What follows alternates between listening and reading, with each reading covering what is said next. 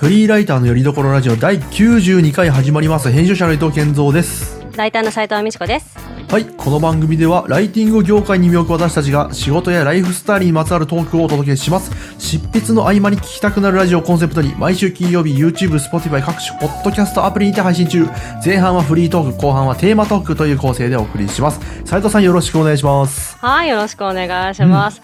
ね健三さん、今日はね、はいちょっとね、あの取材ライターのちょっとした楽しみである取材先グルメのね、話をね、ちょっと取材先グルメ。ほうほうほう。そう、まあグルメっつってもね、まあうん。私の趣味で、うん。はい、このラジオでも言ったかもしれないですけど、私はね、うん。あのリアル対面取材の時に、うん。あのねその近くにあるラーメンを食べるのが定番なのね、自分の中でご褒美というか。として、ううんんうん、食べるのが定番。今ちょうど対面取材が減ってきてるので、まあ言うて、多くて今月2回ぐらいなので、うん。まあそんな健康面でもまあうん。許容範囲かなまあ的なギリだね。ところはね、うん。そうそう思ってるんですよ。うん。で、うん。私あの久しぶりになんかだから、えっと昨日かな？だからこの、この今週ですよ。あの、うん行ってきたんです久しぶりうん。に対面取材に、それでね、あのまあラーメン食べたんだけどでそれでは久しぶりだなと思って味わってたんだけど、それでね、うんちょっとね今日ねお話ししたいのはねその、はい。取材前後にうん。ラーメン食べるときに大事なこと、ベスト3ね斉藤が考えるベスト3をまとめてきたのでなんかね発表したいと思うんです。何？意識したいことってことですか？ん？そうあの、うん。なんかねそのうん取材前後うん。まあ、前のことも後も、うん。後のこともあるんだけど、うん。その、えー、と取材に、うん。ラーメンを最大限楽しみつつ取材にも影響が出ないようなはあはあ三はあは原則 っていうあ。まあの、店選びとかも込みでね、そういうなんか立ち回り方的なね。なるほどね。そうそうそうそうそうなんですよ。だからめちゃくちゃニッチなねこうニーズにね刺さるかなと思ってね。はいはいはいはまと めてねい。それなな何個ですか？ポイントは？えっ。とねベスト3までまとめてきました。はいはいはいはいうんいいですねそうそうそうそうはい。ちょっと何の想像もできないですけど、まあうんまあ一個そう二個ぐらいは想像一個ぐらい想像できるかもしれないですけど、ちょっと他わかんないですね。うんうんうんうんそうそうそう。じゃあ、うん。下からいくと、あのベスト3、いやさみえっ、と3位、第3位は、第三位。健三さんのね、そうまさにね、おっしゃったようにね、場所なんですね。そのお店の場所う。うん。気をつけましょうっていうことうん。です。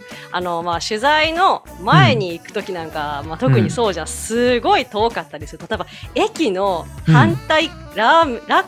ラーメン屋さんと、うん。その取材先うん。が駅を挟んでこうなんていうの？駅の反対側とかにあると、まあそれはもう絶対やめた方がいいっていう。もう話お互いがね、何々駅徒歩5分とか言いつつ、そうそうそうそうそう。点と点で言うと10分みたいな感じですよ ね。そうそうそうそうそうそうそう。そうっていうのをまあなんか、そうやめた方がいいなってこう、うん。経験の中でねこの34年の経験の中でもう痛感したことの第3位なんですね、うでもちろんそのやっぱ余裕がなくなっちゃうとかもあるじゃん、そのなんか取材前に遠いところに行っちゃうと余裕がなくなっちゃうっていうのもうん。あるし、終わった後も結構きついのねそれってほうほうほその取材が終わった後にラーメン屋さん行くケースでもう。うん。取材の後ってやっぱ私だけから分かんないけどすごい疲れるんです本当に。だからあーお腹空いたな行きたいなとか思ってさ、なんか、うんあでもあそこの駅の反対側だけどうんあの美味しいらしいからそのグーグルとかの口コミでね、美味しそうだから行こうと頑張るわけよだけど、ラーメン屋さんってさ定休日じゃないのに突然休んだりするわけよやっぱり。そうですね。もそう。ね、スープなくなり次第知るとか言ってるとこありますよね、たまにね。そうそうそうそうそう、とかもう,、うん。もうずーっと並んで拉致が開かないとかね、うん。そういうこともあるので、うん。まあこうどっちの場合でもうん。あのぱ場所場所関係は気をつけましょう、取材場所と少なくとも駅の同じ側で、まあ、近い方向にしましょうっていうのがね、なるほどね。3位です。はい。なるこういう、こういうランキングで、なるほどね。そうそうそうそう、こういうランキング、何々するべしみたいな、そう何々するべしみたいな、まあでもこれラーメンに限ったことじゃないので3位としました。なるほどね。あ、そっか、これからは、そっか、今そうですね。全、全体的な話ですもんね、割とね。その食事というかね。はい、はい、うんじゃあいきます。次、うんえっ、と第2位、えっ、と第2位は、うん。えっ、となんだっけあのフリスクとかミンティアをはい持っていけ。ああ、はいはい、なるほどね。はい はい。まあ、これも、まあ、うんある意味、あの、限ったことじゃないかもしれないですよ、ラーメンにね。イタリアンとかでもニンニク使うし。だけど、やっぱりね、うん。ラーメン食べた後の、うんやっぱ、口臭はやっぱね、やっぱ群を抜いてきついと私は思うわけ。なんか自分の中で。で特に今マスクをするじゃない、うん。だから、あ、うん。だからまずはやっぱり取材のね、うん。前にラーメン行くんだったら、取材相手に対するエチケットとかっていううん。のもうん。あるんだけど、今うん。とにかくマスクだから自分がしんどいんですよ、それ。ほうほうほうほうほもう自分があくっさラーメンの匂いをずーっと感じるみたいなのう。がうん。あるんですよ。うん。でそれもでもなんかうん。ミンティアとか食べると、うん。まあ全然耐えるので、ね。だから取材の後もやっぱりマスクしてお家に帰るので、うん。あの絶対やりましょうというようなのが、だからミンティアを持ってこうってことですか、じゃあ。にそうミンティアを持っていくっていう、はい常に携帯しておけっていう感じです。なので、ちょっとね、いくつか聞きたいことあるんですけど、1はい位聞いてからにしようかなと思います。うん いいのかな、ねうんうんはい。じゃあ、うんえっ、と第1位いきます。栄えある第1位は、はい。えーっとラーメン屋さんで食べるときに恥ずかしがらずに紙エプロンを使えですね。あ、なるほどね。はあ、はあはあ、なるほど、なるほど。もそうなんかそんなとこ気にしてる場合じゃないですよね。ね、多分ね、服装とかね。もあのね、そうそう、うん紙エプロンをやっぱね恥ずかしかったのよ。昔はやっぱ頼むのラーメン屋さんとかで、でね、うん。女性の方とかが紙エプロンをしてさ、他の女性のお客さんがさ、紙エプロンをしてラーメンを食べてるのを見て、うん。うん。なんかよだれかけみたいでダッセーなと思ったりしてたんだけど、うん。ある時に、まあ、本当に、まあ、善意で持ってきてくれたうん。ラーメン屋さんの方が、うん。あの紙エプロンどうぞとかって言って、あーまあ持ってきてくれたからやるかって思うじゃない、うん。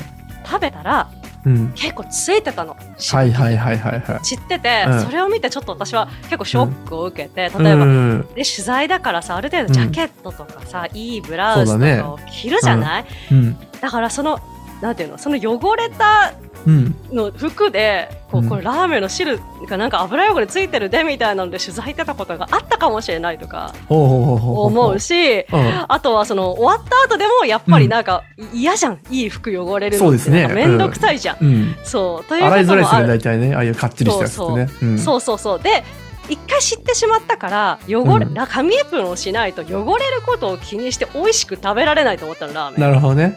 そう。ああ、だからその、美味しく、そっちの目的の強いんですね。ラーメンを美味しく食べようと。そううん。そうなんですそうなんです、うん。なのでもうどいろんな意味で私の中で重要だと気なるほど。づいたことがね第一あー紙エプロンでした。はい。いや、これはね、いろいろね、うん。さっき僕が質問しようと思ったことも、もう僕の中で解決されました。っていうのは、うん、その第2位で、その、ミンティアとかフリスク持つっていうのがあったんですけど、なんか僕はてっきり、そのニンニクはもう避けろという、そういうあれかと思ったああはいはいはいはい、んですよ。え、だってそれニンニクク避けた方がよくないって感じだったんですけど、でも今聞いて思ったのは、やっぱうん。両立ですよね。ラーメンも楽しみつつ、取材インタビューにもちゃんと臨むと。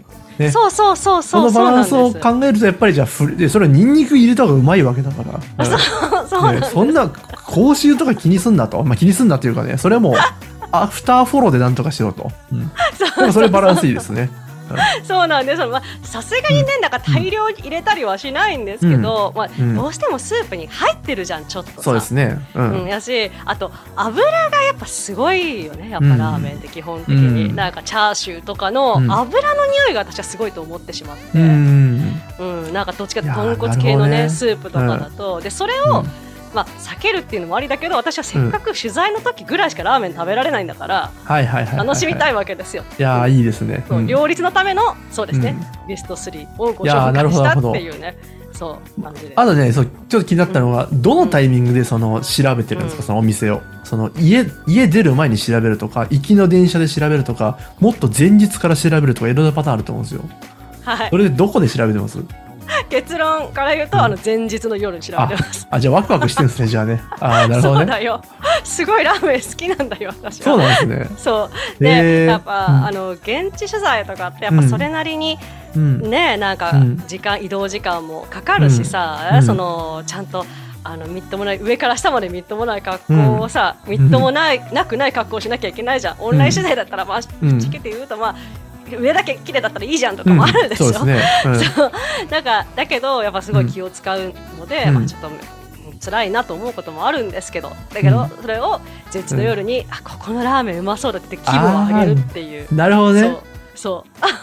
確かに斎藤さんの中であれですよね、その取材ね、対面取材って、それなりにこう、多少まあプレッシャーだったり、こうね、うん。緊張感も多分あるんじゃないかなと。そうなんですよ。まあ、そこうん。をちょっとまあ和らげるじゃないですけどね、なんうか、意味でもやっぱラーメンそうっていうのがあるんですかね、じゃあね。そうそうそうそう。そうなんですそうなんです、まさにまさに。ででまああとはそれこそ取材の前後とかに、うん。あのまあご飯食べたいなと思って、うん。そこで探すのはめんどくさいのよ。疲れるしさ、うんわかるよ。そうだな。かそれでうん難民になったりとかするとうん本当に嫌だから、それでもうんラーメンって決めるともうそこ選択肢が狭まるとそれだけで、はいはいはいっはい。いていうとかもありますねや、いいですね。グル、マジでグルメの話ですね。そうそう多そう分僕より全然詳しいっすじゃあラーメンとか。僕全然詳しくないですもん。いや、僕なんかやりです逆に、その、はい、調べてご飯食べるっていうのが超めんどくさい派なんですよ、もう。ああはいはいはいもうさっさと食って胃を満たしたいだけなので僕は。そうなんや変なようわからん店でなんかギャンブルするのもあんま好きじゃないからすぐ吉野家行っちゃうっていうのね。うん、ああ、ですよねうんうんうんうんそうそうそう。でまあもう一つできるなら僕もそういうね楽しみ方したいんですよ。そう知人に連れてってもらうとかしながらね、はい美味しいところに連れてってももらうみたいな。いそうですね、うんうんうんやいいですね。っていうねちょっと取材ライダーのちょっとした楽しみのご紹介でした今日は、あね、いいですね。まあまあそねやっぱ外出歩く職種ならではのね。そうそうそうそう。そう、これはね。きっとね他の取材ライターさんもなんかカフェ、うん。美味しいとこ絶対行くとかっていう方、うん。時々いるので、うん。ねなんか意外とちょっとあるあるかもね。親和性が高いですねやっぱね。じゃあフリーライターとラーメンまあラーメンじゃないグルメまあ、か、ラーメンじゃないかもしれんけどね。グルメだね。なるほどなるほど。はい、いやいやいやありがとうございます。はい。はいはいはい。じゃあ、あ、前半は後半にこのそうですね辺にしまして、うんはい、じゃあ後半のはい本題に入りましょう。はいえートークテーマ持ってまいりました。題しまして、えーライフワークとライスワーク。まあ、こんなテーマでお話ししましょうかと。はいこれもじゃあ斉藤さんに説明してもらおうかな。なんすかこれ？そうあそうですね、時々ライター仲間のね、こう界隈で話題になるんですよ。ライターの仕事はライフワークなのかライスワークなのかみたいな、まあ、要はライスワークから説明した方がいいのかな、ライスワークっていうと、まあ、とにかくお金をこう稼ぐ生きていくためのあなんていうんですかね。お金を稼ぐご飯を食べていくための、まあ、仕事が仕事としてライターの仕事をやっているのか。それともなんかもうすごくライターとして目指したいこう理想像があってとかなんかそれでに自分の人生を捧げたいというかなんか自分の人生の軸がライターであるみたいなことを考えてる。人もはいるんですよ。私は本当に両方ともいろんなところで見たことがうん。あるんだけど、うん。なんかでもライフであとはそうもう一個思ったのが、そのライターたるもフリーライターたるものライターはライフワークであるべしみたいなのをなんとなく私は感じちゃってたりすることもあるんですよ。でもうんそんなことないよなみたいな。ででそもそもなんかライフワークライスワークとかってなんか境目どういうことなんかなとかさ、はあはあなんはあ。はあかそう例えば健三さんとかってどういうふうに思ってるのかなとかうん。うんうんいうのをね、はい聞きたいはいはいはい。あ、まあそれも込みでじゃあライフワークとライスワークというこのテーマそうでね。ですね。確かに確かに、僕もこれは気になる話題でありますね。うんうん。まあ、サクッとなんか調べてみたところ、まあラはいそもそものまあはいはいはい。定義というところですかね、はいはい。ライフワーク。うんまあうんいっぱい記事はあるものの、まあまあ定ね、そんな明確な定義はなんかあるようでないようで、うーんね、って感じだったんですけども、一言で言うと、ライスワーク、ライスワークっていうのは、まあライス、ご飯のことらしいですね。うん。ライスワークは、えうんうんうん。ご飯を食べる、まあ、生きていくための、ねお金を稼いでとかそういう意味での、ご飯を食べるための活動。そしてライフワークっていうのは、え夢や自分の、夢や自分の好きなことを追い求める活動。うん。自己実現のための活動みたいな、そんな言われ方をしてましたまあ、って言われてもなんかちょっとね、どれがどれなんだろうって感じですよね。そもそも両方和製英語なのか？なんかライスワークは確実に和製英語だと思うんだよねいや、確実ですね。めちゃめちゃ、まあ言ってしまえばあんまかっこよくないですよね。ライスワークは。なんかもうダジャレ、ライフワークから引っ張ってきたダジャレですからね、もはやね。こじつけのダジャレ。そうそうええライフワークとかもなんか私英語で聞いたことあるかなっていう気がしてていや、でもすごい和製、すごい和製英語感ありますね、これね。あるよね、うんなんかやっぱそういうことを日本人は昔からやっぱ考えたのかな、こう仕事あ熱心とかさ。そういううん。よく言われるじゃんなんか、ね、しかもなんかやっぱこう、最近の発想な気もしますよね、なんかね。うん。ライスワークなのライフワークなのって。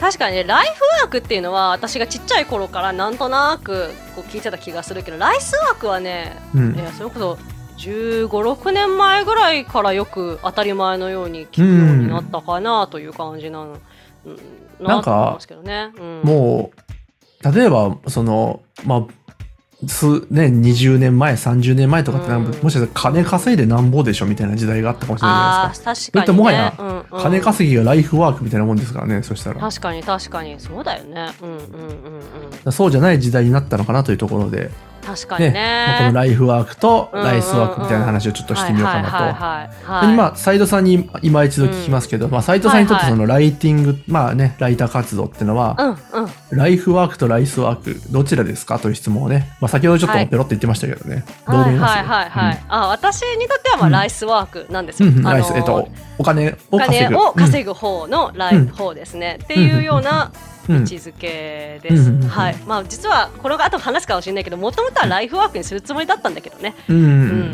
でも、うん。うん、今は別になんかそうかな。そんなになんか人生を捧げるとか自己実現どうのとかっていう感じはないですかね。うん。ああ、はい。なるほどね。確かになんか、うんうん。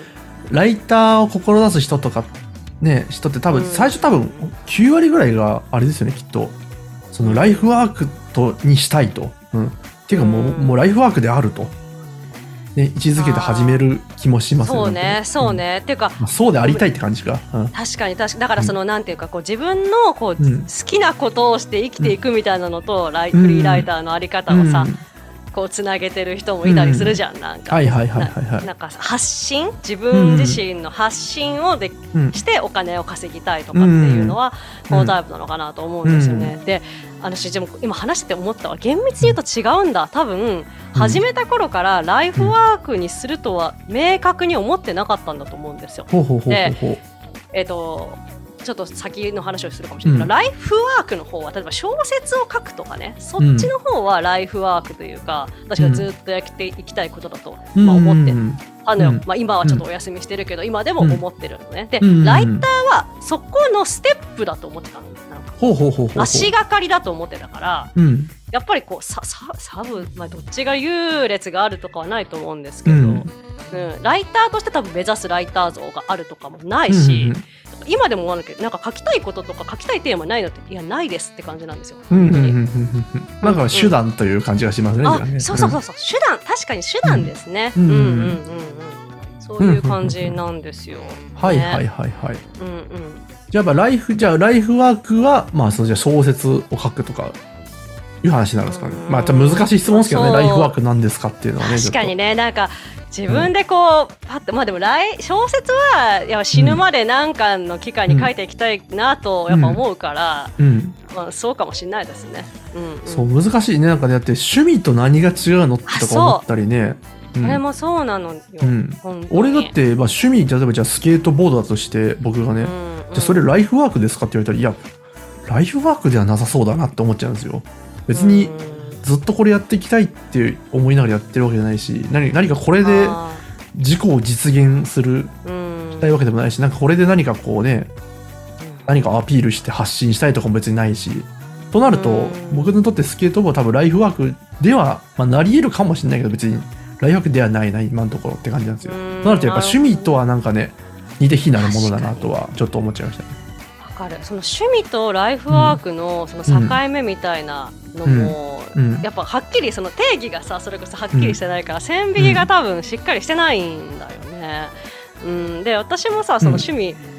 あと宝塚見るのが趣味だと、趣味なんですけど、うん。私趣味だと思ってるんだけど、でもライフワークの人もいると思うんだよね。なんかその、うん。宝塚のファンであるという生き方が自分にとって重要なアイデンティティみたいなうん。人は多分ね感激するだけでもライフワークなんだと思うんだよね。確かに。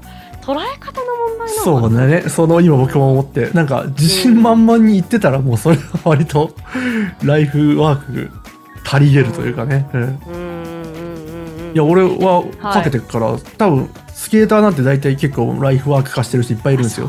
ねプロのスケーターなんてもう。それはまあね、別にスケボーがライフワークにならないって話ではないですもんねだからね。そうですね。でうん。プロとかだったらだからお金も稼げてるんだったらライスワークでありライフワークであり確かにあの辺の人はもう本当にすごい生き方してますね、うん。ね。うんうんうん。うんえちなみに健三さんってなんかライフワークかもなって思うことってあったりしいやますむずいんですよそれも。だから僕もすごいこのテーマで考えて、まあ今、うんうんうん。ねこのじゃあ今このねえーとヨスカという会社で働かせていただいてますけど、まあ、それがライフワークかって言われたらどうなのっていう感じで。いや別に嫌いなわけじゃないですけど、なんか今のこの仕事生きがいもこう俺にはこれしかないと。俺はこれだと、っていうわけでもなんかないしなと。まあ、うん。お金を稼ぐためにもやってるっていうのがありますし、全然なんかライフワークですってはっきりは言わないだろうなと、うん、言わないし別にそれはそれでいいだろうとは思ってるんですけど、じゃあライフワークってなんだろうねとなった時に。何？で今そうふと思ったのが、まあ、一つは、まあまあ、アイデンティティみたいな言葉がね出ましたけれども、まあまあ自分を自分たらしめるものね、はいはいはい、活動何か動きっていう意味では、まあ、子育てとかが今割と自分の中では大部分を占めてまして、まあ、今生きる上で、まあ、これはもう自分の使命という形でねやってますし、まあ、ある意味好んでやってますし結構向いてるであろうというふうに思ってますんで、まあ、これは割とライフワークになり得るのかな、まあ、少なくとも僕の今の、えー、と人生の大半を占めてる部分ではありますので、まあライフワーク感はありますね、まあでもこれ何かこう、ね、何かこうね別にお金稼いでるわけでもないし、うん、何かこうなんだろうなこれを通じて何かでかいことしようとか別にもう思ってないので まあちょっとそこは難しいなと。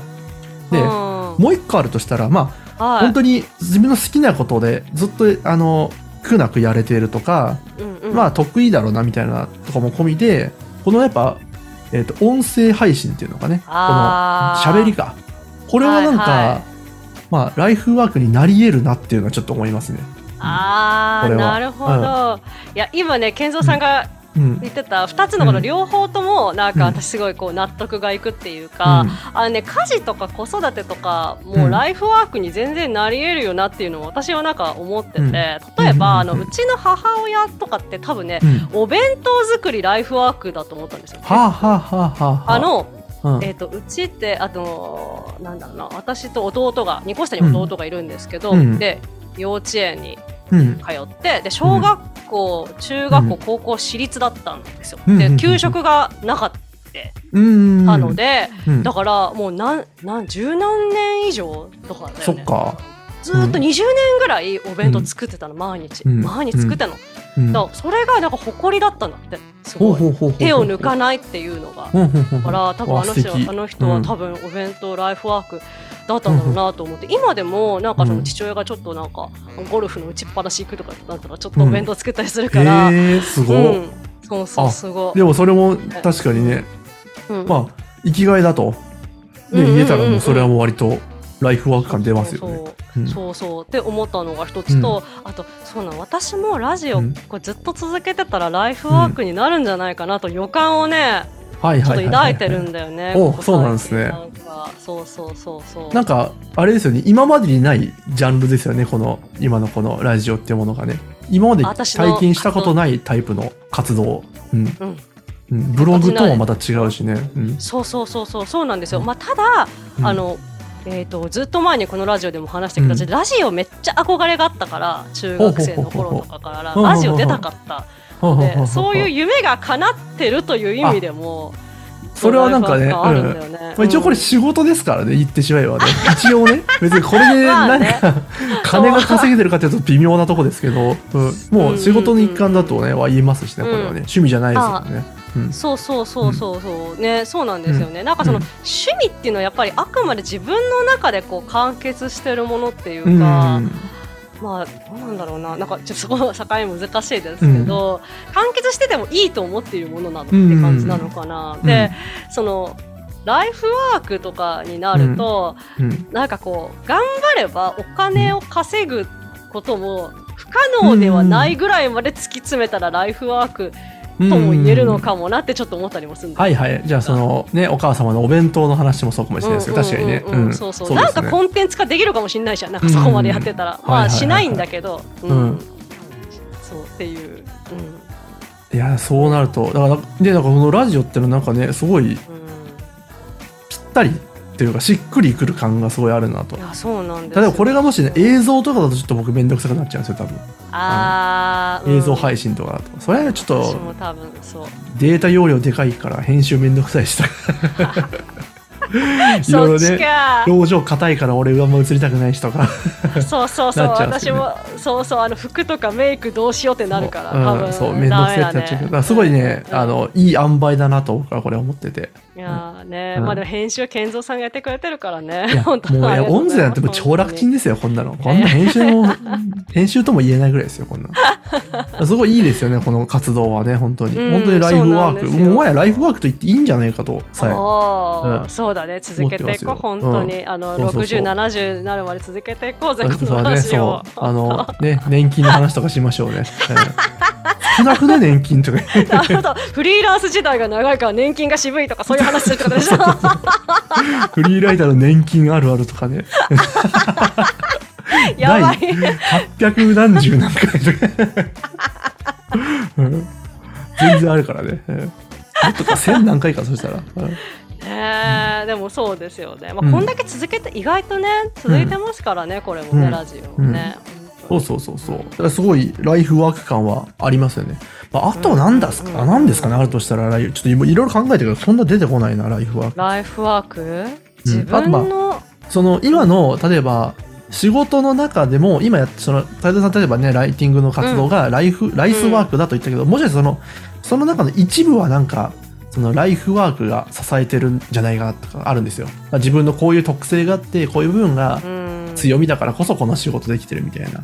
あーなるほどな。だからあアイデンティティみたたいな部分が一応根底にはあるんじゃないかなとか、そのライティングとね、うん、確かに確かに。多分私あの勉強ライフワークの人だと思うんです多分。ああいいですねいいですね。そうそう。だから多分社労士の勉強してて、うんそのそっち系の、うん。ねライスワークの仕事ができたりとか、うんうんうんっていうのは、まあ、もしかしたらあるかもね、はあはあいいですね勉強はね。うん。そうそう斉藤さんが言ったらすごい説セ得力ありますよね。ね あちょっとオタクだ普から、ね、通の人が言ったらなんじゃそれみたいな。そうそうそう。はいはいはい。そうかもしれないな、うん、あとじゃあ僕はじゃあなんだろうな。なんかあるかな。ライフワーク、うん、なんか、まあ、僕はなんか割と整理整頓が好きっていうのはちょっとあって、でそれはまあ別に部屋が綺麗かって言われたらそうでもないんですけど、まあなんかそういう綺麗に整えるみたいなのは割と好きで、うん。まあそれは割とこの今のそのまあ先ほどね、今このヨスカのお仕事、まあまあほぼほぼライスワークであろうとは言ったものの、その整理整頓とか綺麗にするとかね分かりやすくするみたいな部分は自分の中でなんかこう特技じゃないけど、うん、うん。うん強みとしては持ってるのでまあなんかちょっと指名は多少感じながらやってるかなと。うん。あー、うん。それありそう。なんか全部整理整頓じゃないですか、そのなんて言うんですかね。そのコミュニケーションの交通整理も整理整頓だしその編集っていうね作業自体が整理整頓だと思うし、あとマニュアルとか作るのもすごいな得意だと思うから、うん。もう本当に整理整頓を軸に割といろんなうん。活動というか、仕事も含めた活動をしてるなっていう印象はやっぱあるもんね。やっぱりでもねその整理整頓って今4文字ね四字熟語言いましたけどなんかちゃんとこれで言い表してるとは思えないんですよなんか。でなんかあいやそんな別に几帳面じゃないしなそもそもって思うしーそうか。いや家の自分の部屋もうちゃんと掃除してんのかって言われたらいやそうでもないし普通に服そんなに落ちてるし。えー、意外だった。そんなねあれですよピッチってなってないんですよ。だからなんだから何なんだろうね。きだそれはまだ模索中ですね。えー、いいね。そのこれが一言で言えるようになったらめっちゃかっこよくない？そうそう。だれ。からさ整理整頓ではないんだよだから、うん、俺は思うに。整理とカッコ仮なのね。そう。6割ぐらいしか当たってない整理整頓は、へえー、そうなんですね。あと一本ですね。い。いですね。う。ん。もっと気持ち悪い言葉かもしれないしね。整理整頓ちょっとすごいあまりにも整った表現なんでね、はいはいはいはい。もうちょっとえぐみのあるやつがいいな やえぐみのある？うんちょかっこいいやつってこと？いや、かっこよくない方、かっこよくない方。はい、整理整頓はちょっとかっこよすぎる。うん、あまりにも。綺麗にまとまりすぎてんだそれもっとエゴがたっぷり入った言葉にしたいね。うんああ、うんはいはいはい。その方が確かにね。そうそうそうそうリアルですありますよね。うんううんん、あるあるある。あ、こんくらいかな、今日はな。ねですかね、うんちょっと、まあ、もしかあんままとまりないですけどね。うん。ねまあ、思ったことを話した感じですけど、でもなんかその私がその冒頭に言ったように、やっぱライター、フリーライターで別にライターの仕事が、うん。ねライフワークじゃなくてもいいしとかは、うん。うんありまあ、ます慣れたらそれではそれでいいですしね。うん。うん。って感じですよね。うん。そうそう。あの私34年目それですごい悩んだことがあるので、うん。なんかもしそれぐらいでこう私この仕事を続けていいのだろうかみたいに思ってる方のちょっとしたね、ヒントというかこう、ああ、なるほどね。もうそんな気楽に行こうぜと。別にライスワーク悪いことじゃないですからね、別にね。そうですよ、うん。ね。立派なことですよね本当にね、それでずっと稼ぎ続けてるってことなんでね、うん、そう思います。ね感じの回てなおが良かったと思いますねはい、はい、じゃあ締めますかね、そうそうね。はい、今回もお聞きいただきありがとうございます。少しでも楽しんでいただけましたら、YouTube の高評価ボタン、チャンネル登録、Podcast のサブスクリプション登録をしていただけると嬉しいです。あと、リスナーの皆様からの投稿をお待ちしています。質問や感想など、お気軽にお寄せください。YouTube の場合は概要欄に、Podcast では詳細の欄に投稿フォームの URL を記載していますので、見てみてください。はい、ありがとうございます。それでは来週の金曜日またお会いしましょう。さようなら。さよなら。